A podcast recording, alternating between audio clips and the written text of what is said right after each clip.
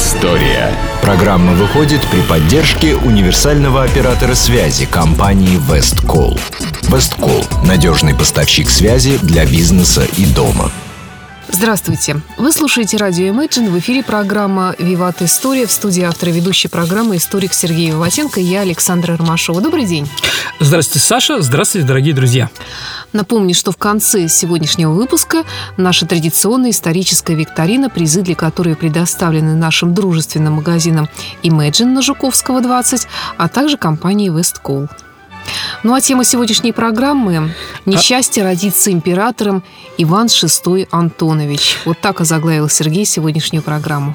Э, да, дорогие друзья, как говорится, да, какое счастье быть царем на Руси. Но не всем, как говорится, русским царям или императорам повезло в своей жизни.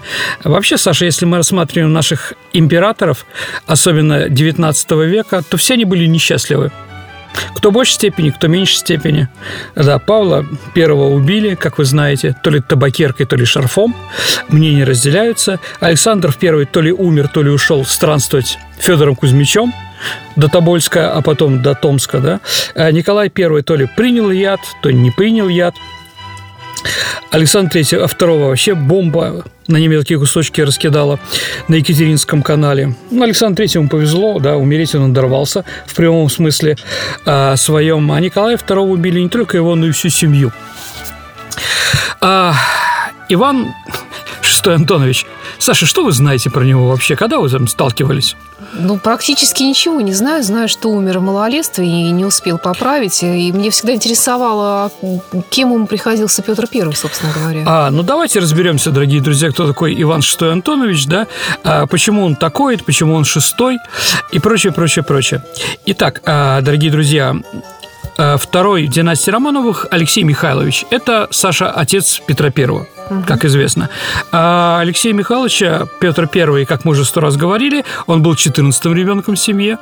То есть от детей, которые были его старше, наверное, кто-то должен был еще родиться. И вот был сын у него Иван, а, старший от Милославской, а, от первой жены Алексея Михайловича. Так вот, у Ивана, который был Иван V, считался, сопро...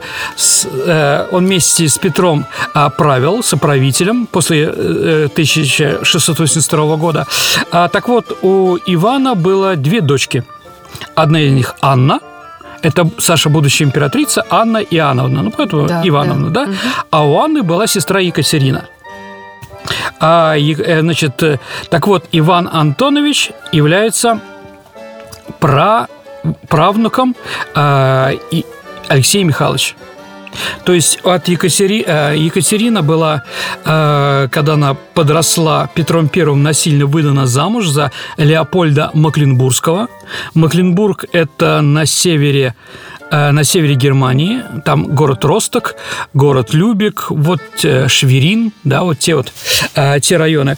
Эм, там от брака Екатерины с Леопольдом родилась девочка Анна, Анна Леопольдовна, так называемая. Вот Анна Леопольдовна является э, матерью Ивана VI Антоновича. Ну, все по порядку, как говорится. Итак, Анна Леопольдовна э, Макленбург-Шверин – это племянница Анны Иоанновны. Э, в тысяч, э, значит, у нее от, э, значит, от Леопольда Магленбургского родилась дочка Анна в 1718 году. Она сначала приняла лютеранства, но когда к власти пришла Анна Иоанновна, она запросила племянницу с, с ее дочкой э, к себе в, э, в Петербург. То есть она с 12 лет, с 1730 года в нашей стране, она стала Э, православный, а когда ей исполнилось 14 лет, ее помолвили на Антоне Ульрихе Брауншвейг-Люнебургском. А Брауншвейг – это в центре Германии, там центральный город Кассель. Так вот, Антон Ульрих – храбрый, честный офицер, герой штурма крепости Очаков – да, и вот в 32 году их помолвили, а в 39-м, когда ей уже было 21 год, венчали. А вот как пишут источники, брак был не очень, скажем так, э, Анна Леопольдовна не любила своего мужа, но все отмечают, что он храбрый человек, честный был и прочее, но он, как бы, да, достаточно, ну, простой, что ли, малоумный, образованный, В общем, она всю жизнь любила графа Линера. А граф Линер – это один из представителей э, Австрийской империи в России, да, он был помощником посла, но тогда на это никто не смотрел. Итак, в 1740 году от этого брака родился этот самый Иван VI Антонович. И вот Иван VI Антонович родился в Санкт-Петербурге, а у Анны да, с 5 октября 40 года он был назван наследником престола. Итак, э, почему наследник? Потому что у Анны Иоанновны своих детей не было.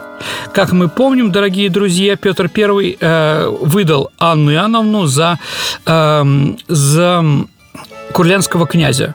Но из-за того, что он решил поспорить с Петром Первым на своей свадьбе, кто кого перепьет, для него это казалось смертельной. В общем, он умер от этого, от водочного отравления. И Анна Иоанновна практически сразу стала вдовой стала вдовой, поэтому у нее детей не было. Поэтому надо было ей искать кого-то где-то, а вообще кто кроме, кроме вот этого направления мог еще быть русским царем?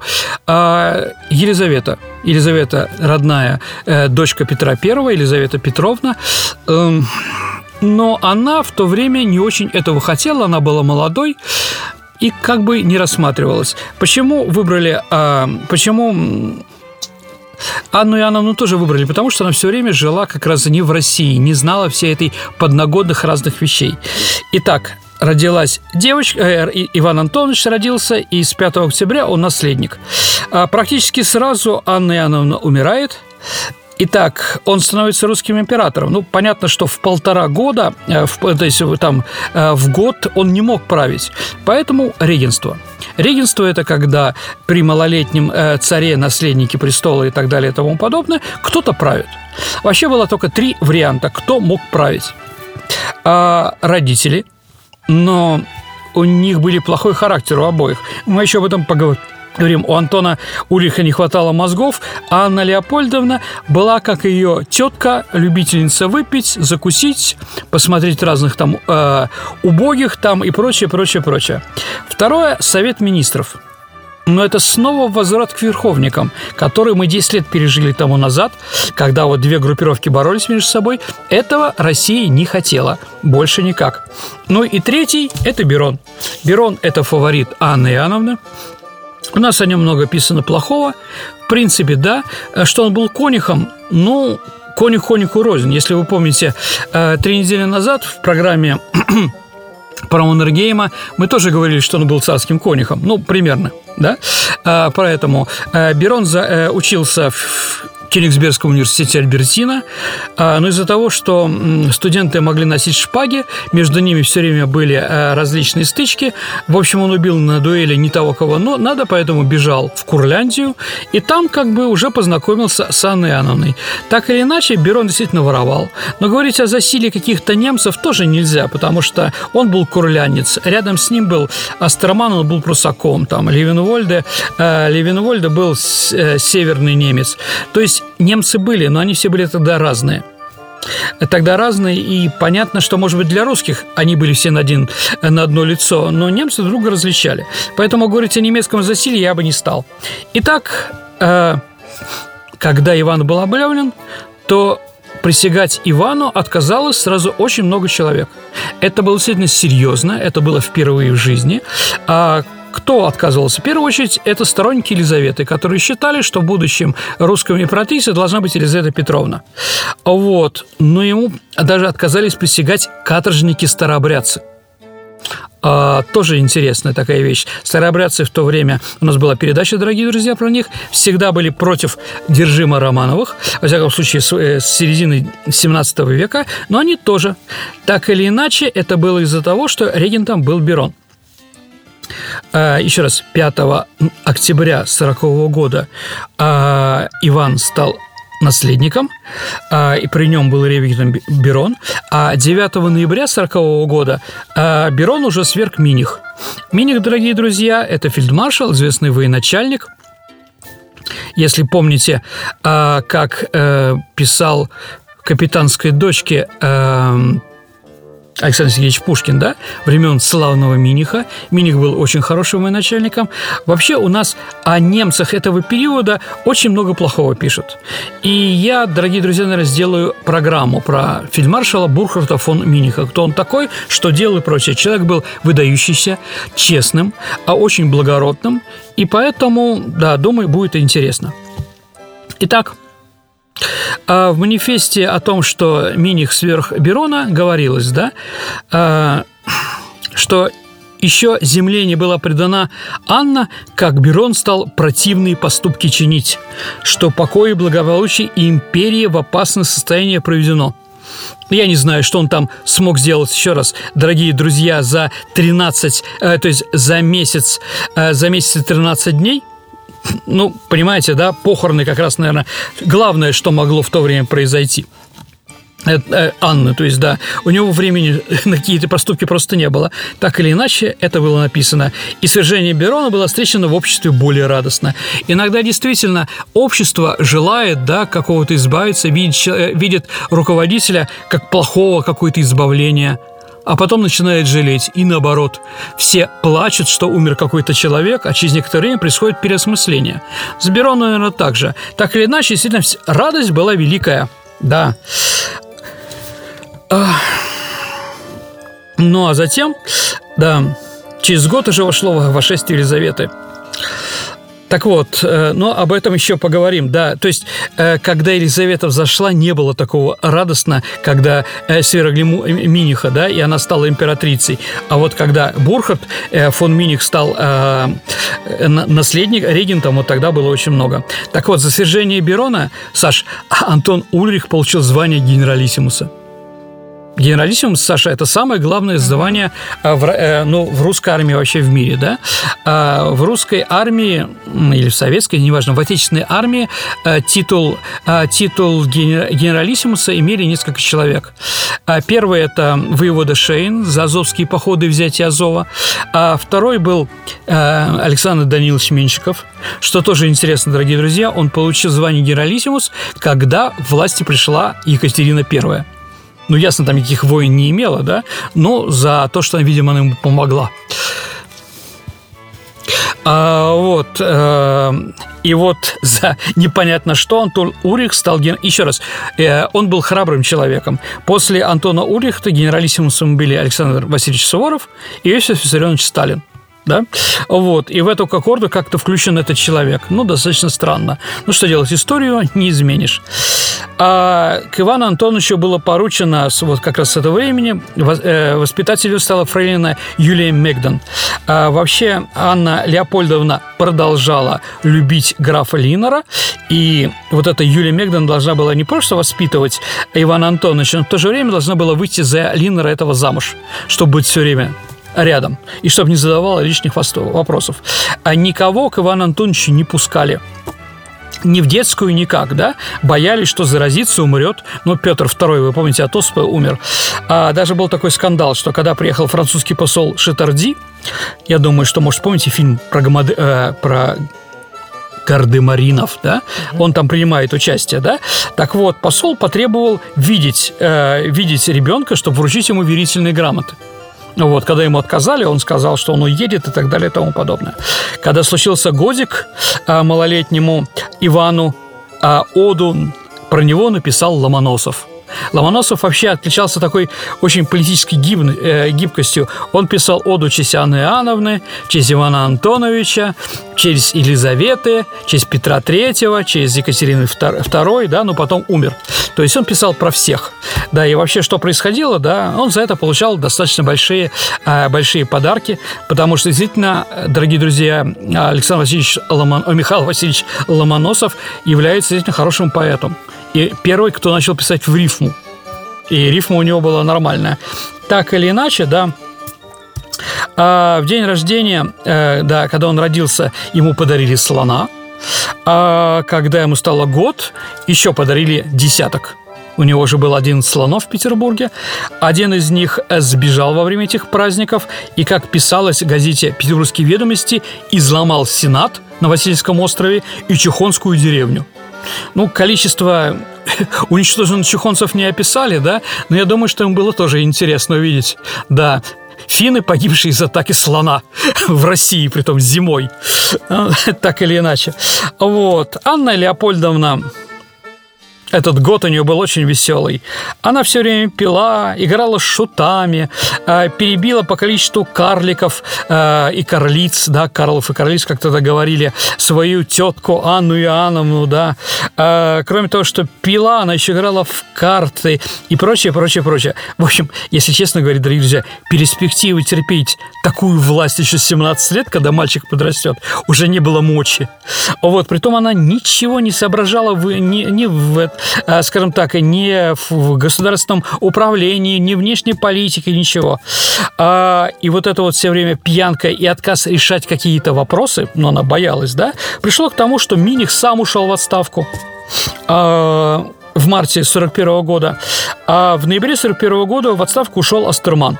То есть, ну, два таких человека. С другой стороны, Астерман, Астерман был очень умный и хитрый. И когда происходили перемены у нас в руководстве, он неожиданно заболевал. То есть, да, и вот, да, и здесь его политическое чутье не обмануло. Он по болезни ушел 13 ноября в отставку. А Елизавета, да, значит, кроме того, что Юлий Мэгдон а, Ва, Ванюшу, да, нянчила Елизавета Петровна, да, она все время убаюкивала, пришивала ленточки к его одежде. А, в общем, да, была очень милая. Но как бы дыма без огня бывает, и те люди, которые были вокруг Анны Леопольдовны и все время говорили «Елизавета делает заговор». Сейчас будет заговор, тебя убьют. Она не верила в это, считала, что Елизавета простушка, и 23 ноября состоялся знаменитый разговор Анны и Елизаветы – котором Анна задала вопрос, о чем тут говорят. Она поклялась на чем угодно, люблю иконе, Библии и так далее. Что ты, Анна? Как я там, да? Чего там, да? Ну и, конечно, в то время в основном интересовали, еще передача про Елизавету будет, да, в основном гвардейские офицеры, не только офицеры, но и солдаты. Она была в таком возрасте, когда хотелось нравиться многим, а, вот, это всем было известно. Ну и Анна как бы поверила Елизавету. И вот 1 25, 25 числа, 23 был разговор, а 25 произошел переворот. А в летнем дворце Петра Первого, Саш, а где у нас летний дворец Петра Первого находится? В саду? В летнем да, саду. В летнем саду. Все правильно, да. И вот этот летний, этот дворец, да, не только он знаменит тем, что там Петр Первый жил, там его вещи, да, но как раз он в истории еще, э, а, э, скажем так, э, засветился тем, что там был как раз переворот. В нем жила, э, жила Анна Леопольдовна. Э, ну, туда пришли гвардейцы, а гвардейцы, преображенцы, семеновцы поддерживали, естественно, дочку Петра Первого, как основательницы. Кто такая Анна Леопольдовна вообще было непонятно кто. А Елизавету все знали, она была вхожа в казармы по разным делам, в том числе и амурным так называемым. Ну вот, и все пошли, да, Тщерь Петрову, как ее называли, да, а вот сажать на престол. И вот они захватили э, Летний дворец, арестовали Антона Ульриха и Анну Леопольдовну. А, Елизавета подошла к колыбельке, где спал Иван Антонович, взяла его на руки и сказала «Бедное дитя, ты не представляешь, что эти клики отнимают у тебя престол». Ну, Елизавета не забыл сказать, что это клика, которая отнимает как раз именно она. А вот, притом за то, что за все время, за все время, которое правила Анна Иоанновна, еще почему трудно его изучать, потому что нет документов. А документов нет, потому что Саша а, Елизавета, придя престол, приказала сжечь все документы, которые подписывала Анна Леопольдовна. То есть разговор о том, действительно, что она хорошего плохого сделала, кроме шутов, корлиц и алкоголя, да, а, как бы остается подвешенным. Так или иначе, да, все документы, манифесты, указы были уничтожены. И 12 декабря 1941 а, года вся семья вместе с малолетним Иваном Антоновичем было приказано выслать за границу. Очень демократично. И вот они едут, едут они долго, а, из Петербурга в сторону а, Кёнигсберга, в районе нынешнего Дагавпилса, тогда называлось Дюнемунде или Двинск, да, Витебской губернии потом он был, да, их остановили и приказали арестовать. То есть они были сосланы в Двинск, где находились в заключении. А Анна, э, Елизавета посчитала, что слишком близко от границы, поэтому их сослали в Оренбург, а, вот. Ну, Оренбург вообще степь приграничья, помните, тоже капитанскую дочку. Оттуда под Рязань. А, а затем уже сослали Холмогоры, это Архангельская губерния.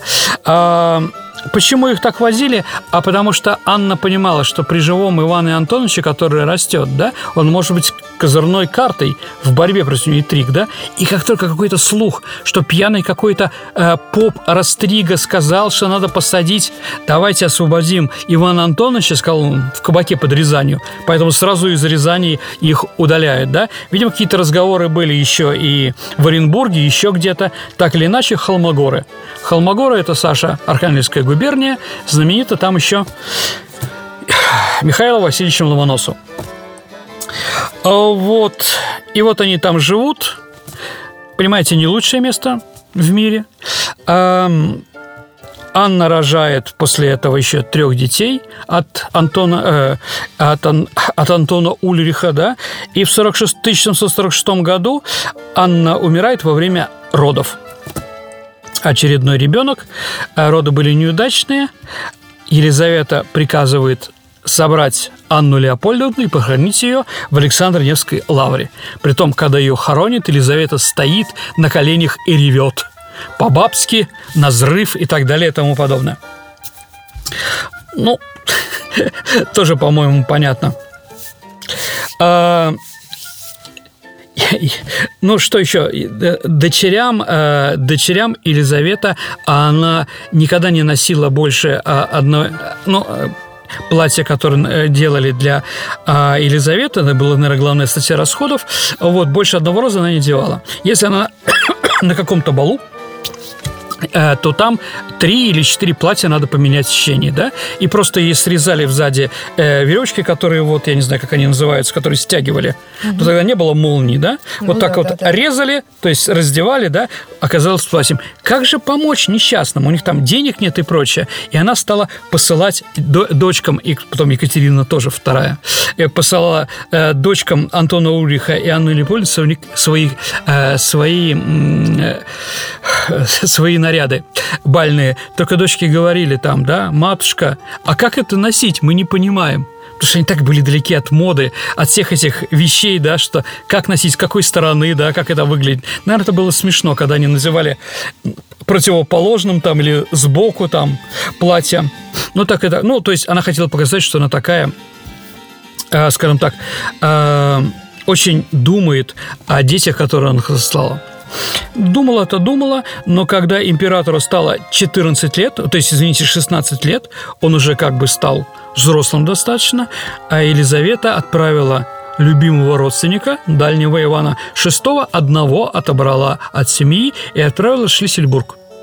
Шлиссельбург – это нынешний Орешек, Петрокрепость, да? Ну, сейчас он тоже называется Шлиссельбург, да? То есть в разное время. И вот он там находится как железная маска. Mm. Нет, понятно, что ну, э, в то время в, э, в Европе тоже были секретные узники, так называемые, о которых никто не знал. И вот он один там, э, значит, и Елизавета написала приказ коменданту Шлиссельбургской крепости, чтобы э, кто может арестанта видеть, запрещено, только вам можно арестанта видеть. Запрещено о нем говорить. Кто он такой стар, написала Елизавета или молод, русский или иностранец. Кто он вообще такой, да, молчать. Арестанту не сказывает, где он находится и далеко ли он находится от Петербурга. Понятно почему, да? Может быть, если он узнает, что он от Петербурга в 60 километрах, может быть, он захотел бы, да? Но его не воспитали специально, он был малограмотен, да? Практически э, тяжело э, связывал слова в предложении. Ну, понимаете, он никому не нужен был, несчастный человек. Еще раз, мы не знаем, какой был, был бы Иван Антонович как русский император, какой грамотности, потому что грамотность у него закончилась образование в полтора года. Ну, Анна Леопольдовна, да, которая, видимо, ну, скажем так, очухалась в Холмогорах, Холмогорах пыталась хоть что-то дать. Но что она могла дать? Она мало, э, малограмотная тоже была. Не, то, не тем занималась всю свою жизнь. Антон Ульрих, ну, расскажет там про войну, как он брал Очаков, там бегал под Хатином там или еще где-то. Но он, извините, по-русски-то тоже еле-еле говорил. Все-таки немец был. Так или иначе, малообразованный. Практически ничего не говорил. Ну, много раз об этом писали. Опять-таки, дорогие друзья, можно ли в это верить или нельзя в это верить? Это тяжело. Но все говорили, что он был достаточно, э, скажем так, ну, даун. Почему-то тоже, понятно. Так или иначе, э, тут еще Елизавета. Э, после раз, разочарования Петра Третьего тоже от Анны ребенок э, от сестры, да, оказался не очень хорошим. Дважды встречалась, э, с, дважды приезжала в Шлиссенбург, встречалась с Иваном. Она изображала из себя э, портного в мужской одежде. Но, как пишет Разумовский, э, после встречи с Иваном она была очень удручена. Но она женщина, она была добрая, да, при ней никто не погиб. Но что сделали вот такую овощью ни в чем невинного мальчика, да, она, конечно, понимала, но вернуть его уже не могла, потому что ну, не, выросло непонятно что. Вот. После того, как Елизавета умирает, э, новый русский э, царь Петр III тоже посетил Шлиссельбург. Тоже был удручен, да, и хотел его отправить в Германию или женить. Но эти идеи не суждено было э, сбыться, потому что его достаточно быстро убили. Вот, один раз он приезжал с Екатериной. Екатерина в своих воспоминаниях, дневниках, которые тоже можно верить каждому только десятому его слову, но называла его сумасшедшим и заикой. Ну, понятно, да? Никто с ним не беседовал, ничего не учил, да, вполне возможно. И вот Екатерина II на престоле, она взошла, взошла на престол и сразу написала охране Шлиссельбурга новую инструкцию, в которой предписывалось убить узника, если его попытаются освободить. У Елизаветы, у Петра III, Екатерины II были чувства вины, жалость и стыд. Но они, к сожалению, понимали, что на свободе он может быть только орудием в руках их врагов. Никем было, да? Несчастный человек, но ничего с этим делать нельзя. А, она переписывалась с Панином. Как вы знаете, Панин был а, учителем наследника престола Павла, поэтому он разбирался с детьми и прочее. Она хотела, чтобы Ивана Антоновича а, постригли в монахи, и отправили в далекий монастырь, как она писала Панину, без богомолья. Ну, тоже, Саша, по-моему, понятно, что почему без богомолья? Чтобы никто не ходил там, да, рядом. Знаете, придет на богомолье, а потом еще скажет что-то будущему императору. В общем, жизнь его могла э, закончиться, стать иноком. Да, но все это закончилось по-другому. Сейчас мы поговорим с вами о еще одном человеке, который имеет прямое отношение к трагедии Ивана VI Антоновича. Василий Яковлевич Миронов, Мирович. Это подпоручик Семеновского полка, который его убил – да, то есть, извините, не который убил, который решил сделать из его императором, да. Семья у него была интересная, отец у него был мазеповец, то есть предатель, да, он был украинцем, а отец мазеповец-предатель. А, как говорили все, что он был из окружения Кирилла Разумовского. Ну, Разумовский был украинец, э, Разумовский, да, Алексей и Кирилл, братья, да, и они, как бы, да, были при Елизавете, его была послушная пешка. Ну, может быть, да, может быть, нет. А вот. Кстати, интересно, что Мирович – одногодка Ивана. Да. И вот служа в Смоленском, э, извините, не в Семеновском полку, в Смоленском, и вот служа в Смоленском полку, он наделал громадное количество карточных долгов. Его материальное положение было затруднительным.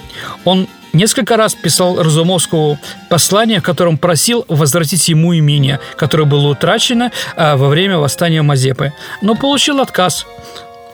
Разумовский написал «Ты, молодой человек, сам себе прокладывай дорогу. Старайся подражать другим. Старайся схватить фортуну за чуб». Ну, понятно, украинец, да? Можешь быть таким же паном, как и другие. И вот я думаю, что вот это вот письмо, как бы, и этот совет Мирович понял по-своему.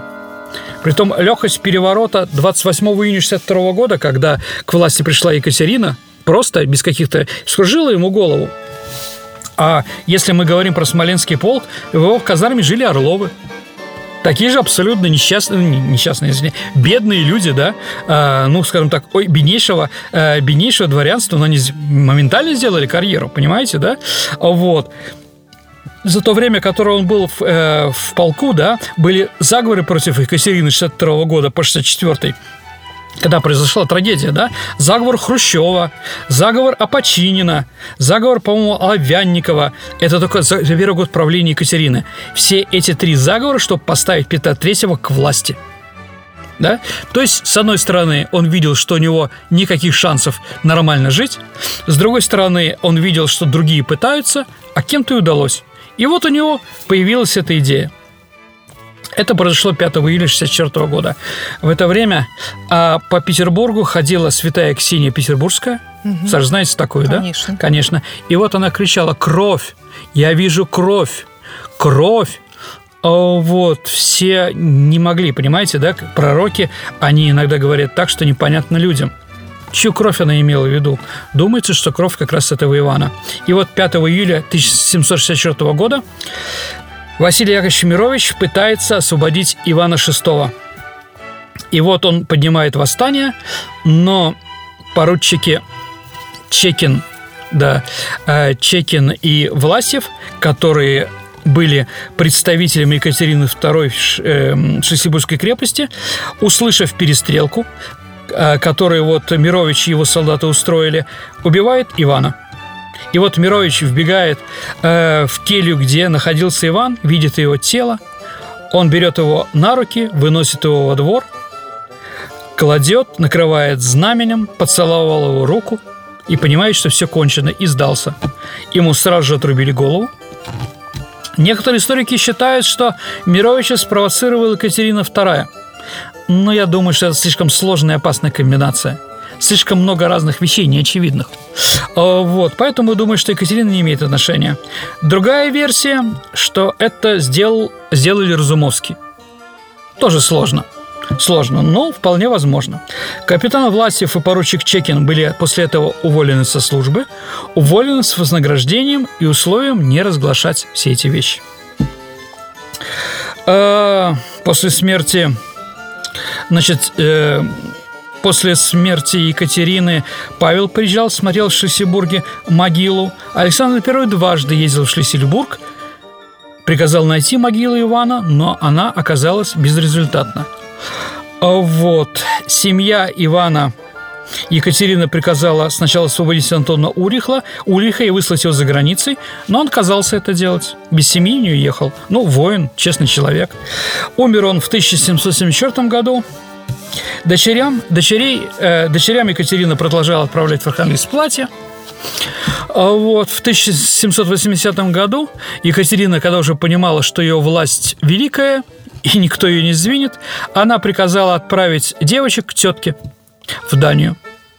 В Дании не умерли, последние умерла Екатерина, она умерла в 1803 году. В Дании они жили, в общем-то, хорошо, но они привыкли жить в Холмогорах, понимаете, да? Как э, из деревни девушка может уехать, но деревни из девушки никогда. Также они, они были холмогорками – и больше никем. Они там родились, для них был нормальный климат, те развлечения, которые и прочее. Так вот, Екатерина продолжала бомбардировать Александра, сначала Павла, потом Александра, чтобы он ее вернул в родные Холмогоры. Но Павел, э, то есть не Павел, не Александр это запретили делать. Ну, считали, что она была ненормальная. Вполне возможно, что она была. Итак, последняя из семьи Антона Улиха умерла в 1803 году. Вот такая вот история, Саша. Вот такой человек – Э, Печальная, бесславная история. Ну да, бесславная не для Ивана VI, а Конечно. бесславная для нас. Ее знать надо, дорогие друзья, поэтому я сделал по нее отдельную передачу. Да, и года два назад э, наши археологи в Холмогорах нашли могилу Иван Антонович. То есть, по версии, опять-таки, непроверенной, его, его отправили к своим родственникам в Холмогоры, где похоронили. Если решит наше историческое сообщество и, главное, Русская Православная Церковь, являются ли останки, которые найдены в Холмогорах на Двине, Северной Двине, э, остатками императора, да, тут надо его перезахоронить в Петропавловскую крепость, или куда там еще, ну, в Александрийскую лавру, или там построить ему хоть нормальный крест какой-то сделать. Думаю, что как бы, если это правда, то общество созрело. Вернуть этого человека в нашу историю. Понятно. Тогда переходим к нашей исторической викторине. В да, прошлый пора. раз у нас была тема по пакт Молотова-Риббентропа. Абсолютно и был верно. вопрос относительно того, Какому? родственником какого композитора. Дальним родственником. Дальним, да. Считается Вячеслав Михайлович Молотов.